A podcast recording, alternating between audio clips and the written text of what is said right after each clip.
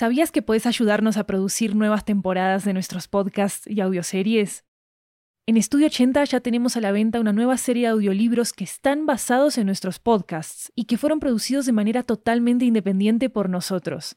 Tenemos audiolibros de muchos géneros, comedia romántica, terror, crímenes reales, comunicación y lingüística, comida, estilo de vida, historias de migración y mucho más. Varios de ellos están disponibles en español, inglés, italiano y francés. Conoce nuestro catálogo en 80estudio.com, diagonal audiobooks, y encontrá los títulos en libro.fm, Apple Books, Google Play, Storytel, BookBeat y en tu aplicación de audiolibros favorita. Muchas gracias por tu apoyo.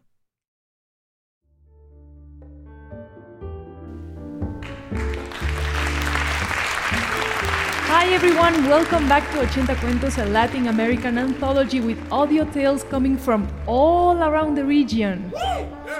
And today I want to give up the stage to a storyteller from La Guajira, Colombia, heir to the traditional palabreros from that region. What you'll witness now is a story related to that heritage and its way of storytelling. Give a big round of applause to Luis Raúl López performing The Palabrero, created by Eddie de Hoyos.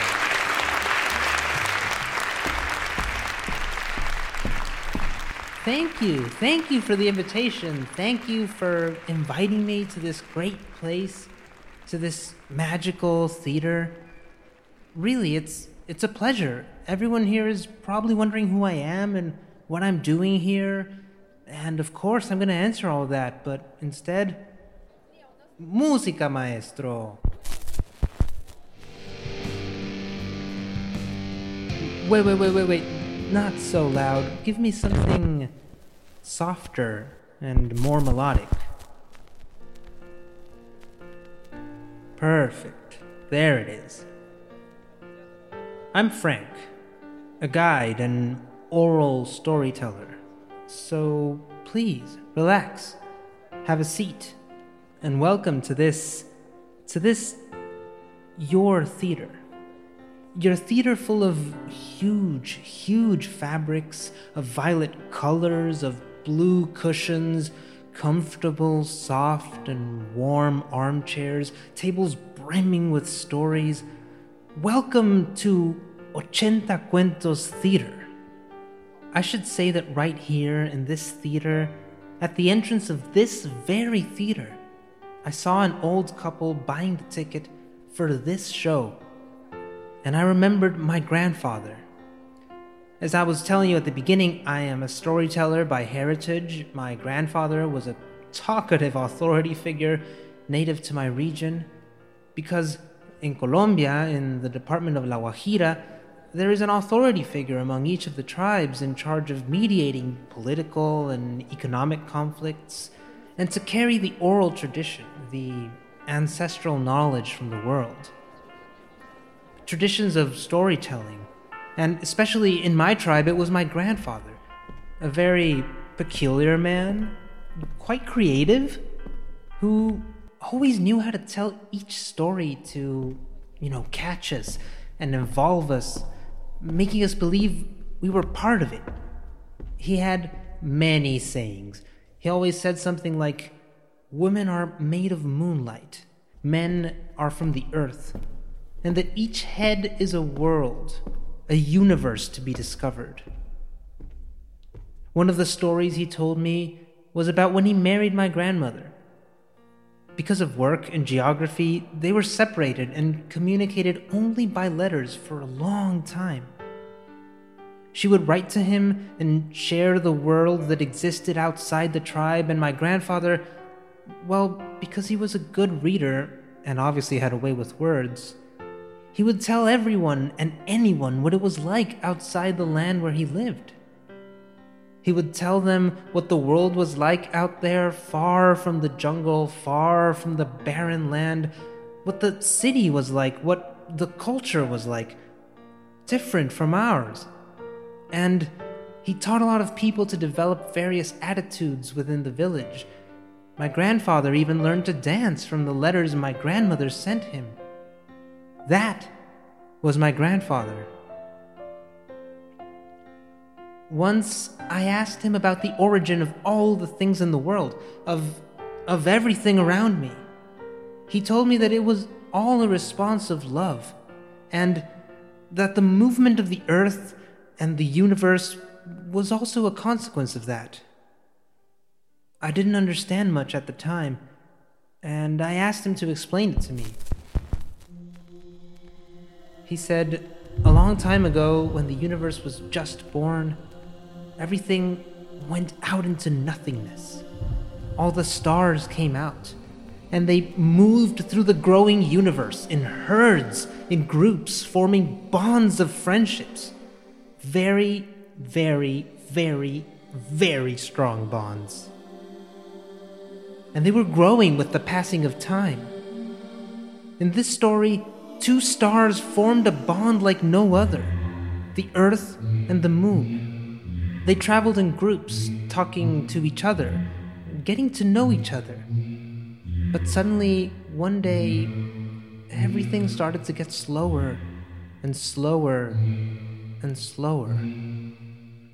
To such an extent that, out of nowhere, everything stopped. They stood still not knowing what to do, what had happened, why all this happened.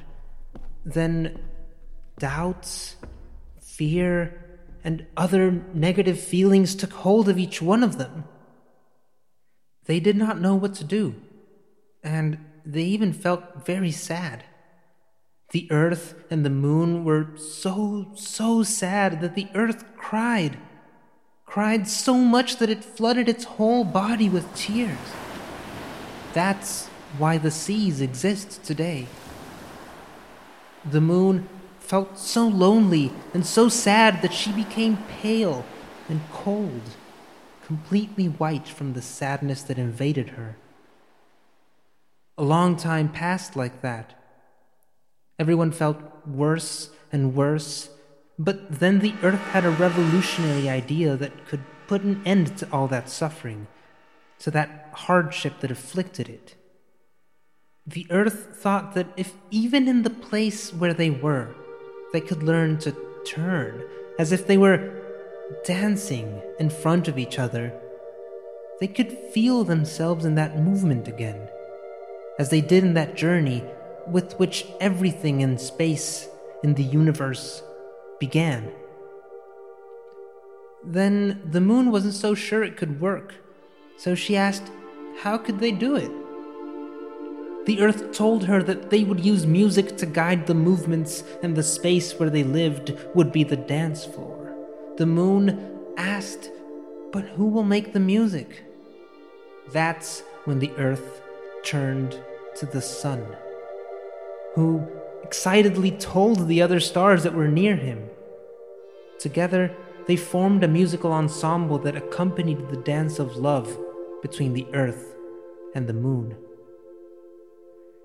They danced with so much vigor that they infected more stars until they formed an entire galaxy in motion. The other stars, seeing such an initiative, copied the idea and replicated it in every corner of the universe. And since then, everything in the universe revolves to the rhythm of love. And that is where the universal movement is born. Movement is born in response to love. Love for which we are here today, for which you were born, for which I am alive. Thank you. I am Frank, and this is my story.